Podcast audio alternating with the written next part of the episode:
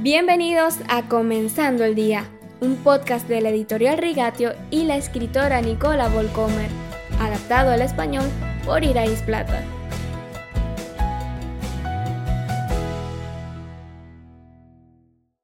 La autora de este podcast, Nicola Volcomer, suele invitar a familiares y amigos a acompañarla en algunos episodios. Hoy le damos la bienvenida a una de sus hijas, Jessica, que nos acompañará hoy y mañana. En esta versión en español, Jessica es interpretada por Marillán Seguías. Buenos días, queridos oyentes. Los golpes del destino que podrían haberse evitado son los peores.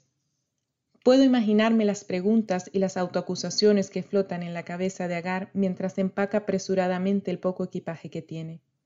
Presumiblemente saliendo escondidas de su tienda de campaña por la noche y tropezando en la oscuridad de un peligroso paisaje desértico. ¿Cómo pude haber sido tan tonta? Si tan solo hubiese huido antes de que la situación llegara tan lejos, debería haber sabido que Abraham no me apoyaría. Las decisiones equivocadas se persiguen unas a otras y son seguidas de acusaciones y discusiones ruidosas. Y todo esto ocurre en la familia elegida que se supone que escribirá la historia de la salvación. ¿Quién no conoce el tormento de los pensamientos y si yo? Si tan solo hubiese cambiado de trabajo a tiempo, si tan solo me hubiese alejado de esa relación tóxica mucho antes, si tan solo no me hubiese acostado con él o con ella, si tan solo hubiese escuchado las advertencias en lugar de seguir con mi terquedad, si tan solo hubiese estado en una buena iglesia antes de dejar que mis hijos crecieran sin Jesús. Pero la pregunta ¿qué hubiese sido si? es una pregunta que nunca se hace en la Biblia. Dios no parece preocuparse mucho por ella. La única pregunta que le importa a Dios es ¿qué hacer con esto? ¿Es Agar una víctima ahora? ¿Un objeto en juego? ¿Es culpable? Quizás las tres cosas. La historia está llena de actores que intentan aprovechar una situación para sí mismos, y aquí los tres involucrados caen de bruces. El sueño de tener hijos de Saraí se convierte en una pesadilla.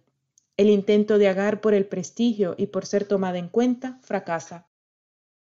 El jefe de la empresa, el propio Abraham, se queda cómodamente fuera, se desentiende. Pero hay alguien que no se ha desentendido, alguien que espera paciente tras bastidores. No le preocupa su reputación, no le preocupa ningún rasguño en su imagen, no busca su propia felicidad. Ni siquiera entra en pánico porque los actores principales de su plan de salvación para la humanidad están saboteándolo con todas sus fuerzas. Dios no tiene vanidades que defender, solo tiene una agenda. Las personas, las almas perdidas, los corazones rotos. Esa es su estrategia para el éxito. A Agar le espera la mayor sorpresa de su vida. Mañana veremos lo difícil que es escapar de Dios cuando él intenta ir tras sus hijos.